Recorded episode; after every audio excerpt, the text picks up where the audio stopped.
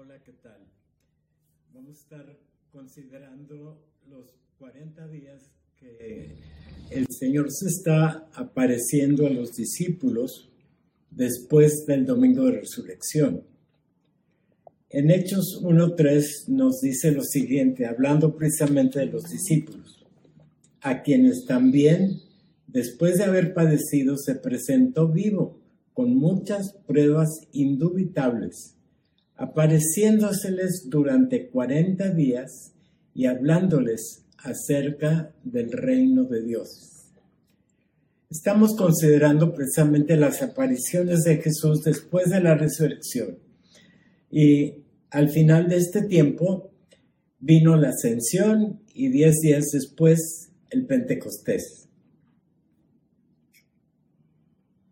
Wow, es, es impresionante la, la coordinación del tiempo de Dios, como desde, desde, pues no sé, desde Éxodo, Levítico sobre todo, él ya había establecido la celebración de ciertas fiestas obligatorias.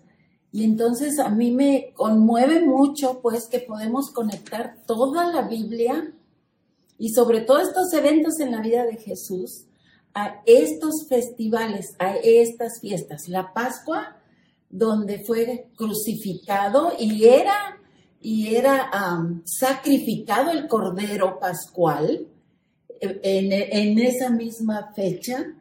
Y luego, enseguida, la fiesta de las primicias, que era la primer cosecha, por decir algo, que fue el día de la resurrección. Y siete semanas después, la fiesta de las siete semanas, que se llama, donde caía exactamente el Pentecostés. Entonces, ah, desde partiendo de ahí, estos 40 días entre resurrección y la ascensión deben de ser algo sumamente importante en la vida, en el corazón de Dios, Estoy seguro que han leído ya muchas veces todo lo que nos relata acerca de las diversas ocasiones en que el Señor fue visto y por diversas personas, a veces por uno o dos, a veces hasta por 500. Y quizá las más conocidas y más leídas son las que se presentó a las mujeres el mismo día delante de la tumba, el mismo día de la resurrección.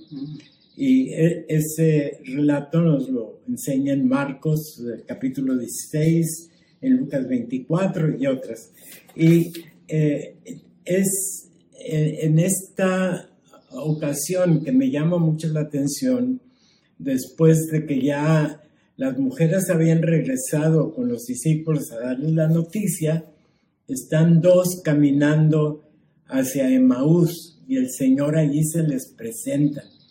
A uno de ellos se llamaba Cleofas y dice que eran dos, él, Cleofas y otro más, y comienza a platicar con ellos. O sea que no eran de los doce, pues. No, no eran de los doce. Ah, y ya Pedro y Juan habían eh, corrido a la tumba, se habían cerciorado de que estaba vacía, pero todavía había muchas dudas. No, no estaba bien claro qué, qué es lo que había en, en verdad sucedido. A pesar de lo que las mujeres habían reportado, todavía los demás discípulos decían, ¿y ahora qué? ¿Qué está pasando? Y, a mí me, impacta mucho que estos dos que iban camino a Saúl ya sabían, ya habían oído la noticia de las mujeres y todavía cuando Jesús se acerca a hablar con ellos le dicen, pues que no has oído de Jesús que murió y allá la colita le, le, mencionan que dos mujeres ya vieron la tumba vacía, etcétera. Obvio no lo creían, ¿verdad? Pues habla ah, eh, cuando está hablando de estos dos discípulos, habla el pasaje acerca de que eh, tenían muchas dudas, estaban desilusionados. Ahí en el versículo 21 nos dice que estaban esperando todavía alguien que los fuera a liberar del dominio romano, alguien que fuera a redimir a Israel. Entonces, eh, um, yo, yo veo aquí y que debemos considerar que en Hechos 1 dice que, que durante 40 días uno de los propósitos principales de Jesús era hablarles acerca del reino. Entonces se acerca a estos dos hombres y dice la palabra que ya después de que oye todo su cuento, ¿no? que te traían en la cabeza, ah, él comienza a, a mencionar todos los lugares, desde Moisés, dice, hasta los profetas, en donde se hablaba de él. Entonces, imagínate, amor, lo que, lo que él estaba haciendo realmente, estableciendo su eternidad, era un reino de hoy, no era un rey de unos un tiempo, no era un rey de 40 días, era un rey eterno. Esto es un principio básico de el reino de los cielos que nosotros debemos recibir y creer estamos entrando a un reino inconmovible.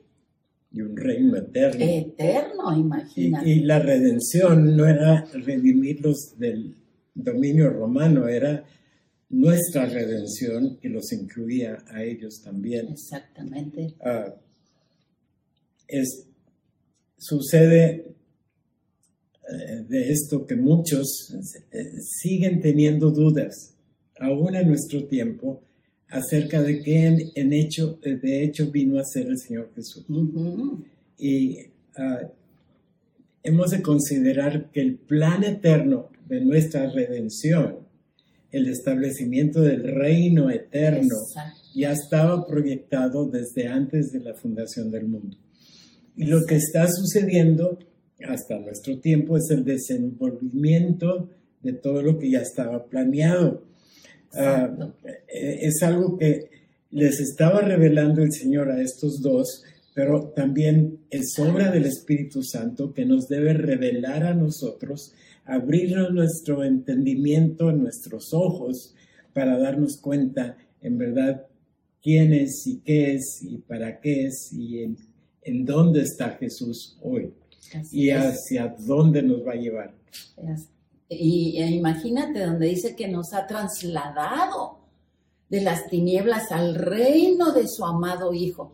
Es este no lugar geográfico, sino es este, esta verdad de, la eternidad en que Él nos viene a, a capacitar para entender esta dimensión de vida. Y una cosa más increíble que sucedió fue que que ellos estaban en la luna, aunque ellos les, estaba diciendo todo esto, hasta que entraron a la casa y dice la palabra que Jesús tomó el pan y lo partió. y, de qué nos recuerda esto? ¿sí? Y se los entrega y en ese momento sus ojos son abiertos. Yo me gozo tanto que en nuestra congregación nosotros cada semana partimos el pan. Cada semana nos detenemos a recordar quién es este Jesús y creámoslo o no. En esta ceremonia maravillosa, nuestros ojos van siendo abiertos. Vamos viendo a Jesús mejor vamos entendiendo la gloria de su sacrificio.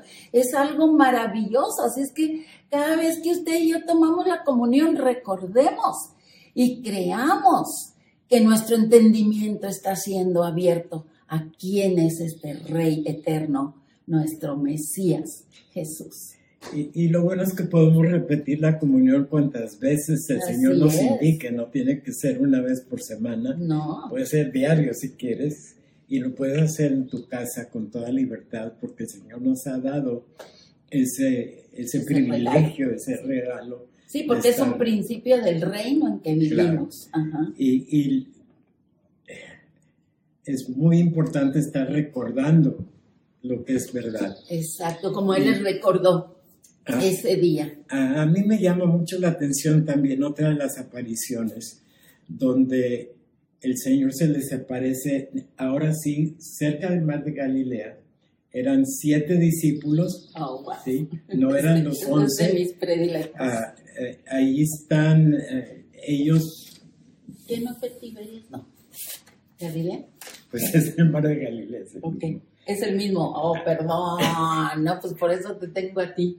Ok, el hecho es que estaban pescando y, y, pues el- de repente el Señor está en la orilla ah, y, y les, les, les llama la atención, ¿verdad? Él está ahí a la orilla del mar y eh, eh, estaban Pedro, Juan, Natanael, Santiago, Tomás y otros dos más. Me, me encanta que estaba Tomás. Sí, el, el incrédulo, porque ya se le había aparecido a Tomás después. de- ya le había dicho, tócame mis heridas, etcétera. Ujú. Y ahí está Tomás, pero ah, muy importante es la, la pesca milagrosa.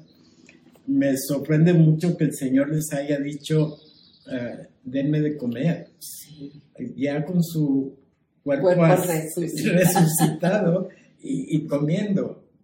¿Qué nos dice esto del cielo? Bueno, ya le preguntaremos. Es carne y hueso. Pero eh, el hecho y, y la culminación de esta reunión que tuvo con los siete es cuando llama a Pedro aparte y le hace la pregunta, ¿me amas? Coméntalo. Oh Dios, Eh, esto es algo increíble eh, en cuanto a, a lo que es el reino de los cielos, el reino de Dios en la tierra, porque nosotros sabemos lo que pasó con Pedro, sabemos que Pedro eh, en, su, su emoción y en su pasión le dijo, Señor, yo nunca te voy a, a- negar y ¡pum! tres veces, ¿no?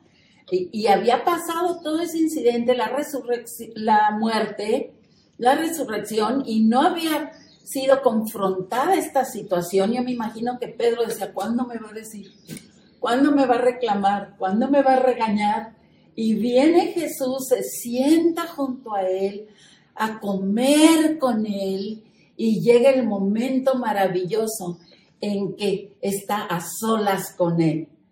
Ah, aunque había otros, realmente nosotros podemos percibir esa intimidad. ¿Y qué es lo único que Jesús le dijo? Le dice, perdón, me amas, me amas. ¿Y qué nos enseña esto del reino de los cielos? Que Jesús vino a perdonarnos, que el perdón quedó dado a Pedro, a ti y a mí, a todos, Desde la cruz. desde la cruz y que Él nunca, dice, se vuelve a acordar de nuestros pecados. Pedro se acordaba, pero Jesús no.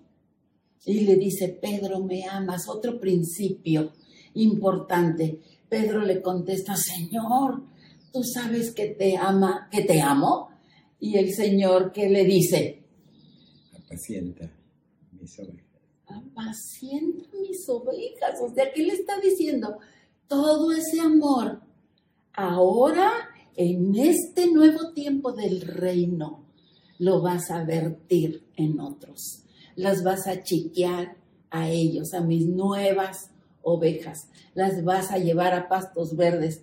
Tú, yo a través de ti voy a cumplir el propósito maravilloso del reino, que es traer a otros y enseñar a otros. A mí se me hace algo increíble que esas mismas palabras que Él nos dice, porque nosotros sabemos que nosotros le amamos a Él porque Él nos amó primero, entonces no le, no le dice me amas así como que, oh, sino te estoy dando mi amor, te estoy expresando mi perdón y ahora ese amor que te estoy dando, viértelo hacia mis ovejas. Eso es algo del reino muy maravilloso y se llama gracia. Claro.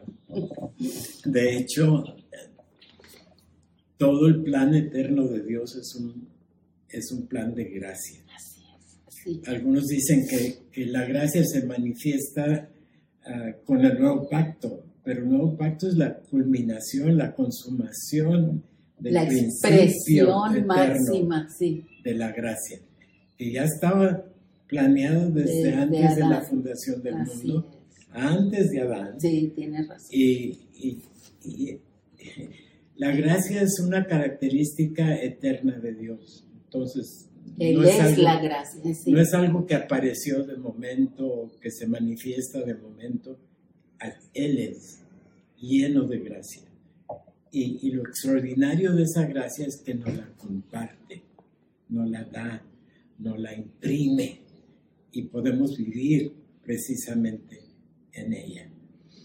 Ahora, Eh, lo que lo, lo padrísimo en este punto, porque dice que aquí él vino a hablarles acerca del reino, es que les está diciendo, mi reino es un reino de gracia, es un reino de justicia, de, go- de paz y de gozo. Está hablando de su justicia, justificados por la fe, tenemos paz para con Dios y podemos vivir seguros en ese reino de gracia y de perdón.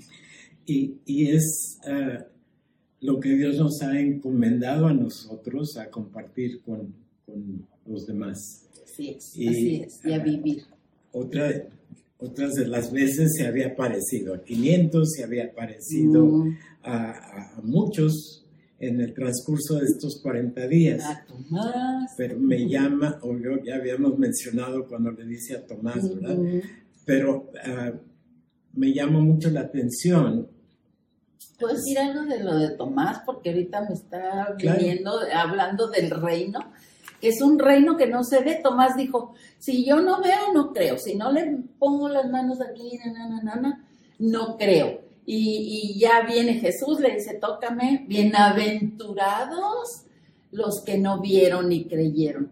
Tenemos un, un reino invisible, podemos decir, no lo vemos con nuestros ojos, ah, pero vemos las evidencias, vemos las señales y vemos a través de nuestros ojos del Espíritu, vemos este reino manifestado. ¿No es hermoso eso? Sí, Pues ya al final de estos 40 días se aparece el Señor a, a los 11 ahora, también cerca de Galilea. Y allí es lo que entendemos que se llama, el- el- cuando les presenta o les encarga lo que se llama la gran comisión. Era algo que les está diciendo a los discípulos, ahora les toca a ustedes. Yo ya terminé lo que vine a hacer, consumado es, ya se hizo, ahora les toca a ustedes compartir esto que ya han entendido y que han comprobado ser a los través mensajeros. de todos Sí. estos días. Ahora les toca a ustedes ser el mensajero, como dices. ¿Puedo, puedo preguntarte algo antes de eso que se me hace súper importante porque me estabas explicando hace rato? Eh, El hecho de, de todas las veces que en la Biblia se menciona 40 días, porque ya estamos llegando al final de los 40, ya se va a ir de resurrección a este momento. Qué, qué interesante lo que me decías, ah, cómo los 40 días ilustran algo muy importante. Sí, el, el número 40 en sí es un número que se repite muchas ocasiones, no nada más de días, a veces son 40 años, a veces ah, 40. ¿sí? Por ejemplo, tenemos ah, los 40 días que duró el diluvio, la lluvia, Ujú, ujú. 40 días y 40 noches. Tenemos la ocasión de los 40 años que pasaron en el desierto. Sí. Tenemos los 40 años que pasó Moisés en Madián Ah, cuando sí, tuvo sí. que salir corriendo de Egipto. Duró 40 años para que el Señor lo regresara otra vez. Sí. Ahora vas a, a esto. Y el- el- Nínive, me acuerdo, 40 días, en 40 días voy a destruir, si Sí, ustedes no sí. sé, ajá. hay muchas ocasiones. los del Señor, me acordé ahorita del desierto, ¿verdad? Pues sí, Allá 40 con el días de la tentación en el desierto. Ah, hay muchas ocasiones. Sería Ay, de sí, se interés. están viniendo muchas. Sería de interés que, que buscaran en sus concordancias el número 40 y buscaran cuántas veces eh, sale a la luz este número. A mí no me gusta hablar mucho de numerología. Sí, claro, de claro. ¿Qué significa? No, no, no, ¿Para qué nos complicamos? Son suposiciones de- del hombre. Sí, Pero el hecho de que sea un número importante, lo vemos una vez más aquí en estos Sí. 40 días. lo que, lo que estoy ahorita discerniendo es que en, toda, en todas esas ocasiones llegó el 40, tuvo un término y hubo una salvación. Entonces aquí Jesús está llegando a los 40. Eh, me imagino que vas a mencionar por qué, porque faltaban 10. Ok, bueno, uh, Casi todos estos 40 señalan tiempos de prueba y tiempos de la respuesta a la prueba. Exacto, de Dios. Por ejemplo, lo del diluvio, por ejemplo, los 40... El ah, arca. sí, muchas veces. Ah, la gran diferencia entre todas ellas es que en este caso, por ejemplo, del, de los 40 días de la tentación de Jesús en el desierto, él sale victorioso. O sea, lleno de la, la demostración y ya sale listo para todo lo que le espera, hasta la cruz misma. Por eso y, victorioso. Ah, es, eh, es, muy interesante, pero eso sería motivo de un estudio mucho más largo. Ajá, pero llegamos a estos 40. Terminan estos 40 días y viene la ascensión. Y ahí les vuelve a, recordar el, Señor, ¿verdad?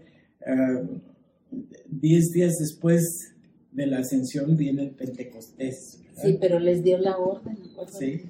¿Qué orden les dio? Déjame encontrarla y les dijo, a vosotros seréis bautizados dentro de no muchos días, quédense en Jerusalén, no se muevan de ahí, porque van a ser bautizados con el Espíritu Santo. O sea, había una encomienda y había una, algo que esperar.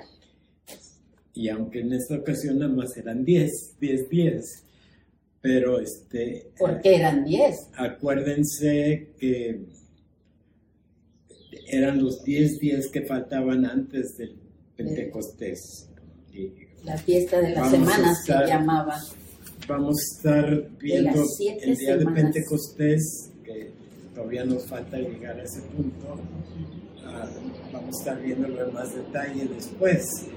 Pero lo, interesante es que ah, están ahí en, el momento de la ascensión. Y una vez que asciende el Señor, los ángeles aparecen. ¿Qué les dicen? Que están viendo, así como Jesús fue llevado a regresar así como lo ven salir, va a regresar.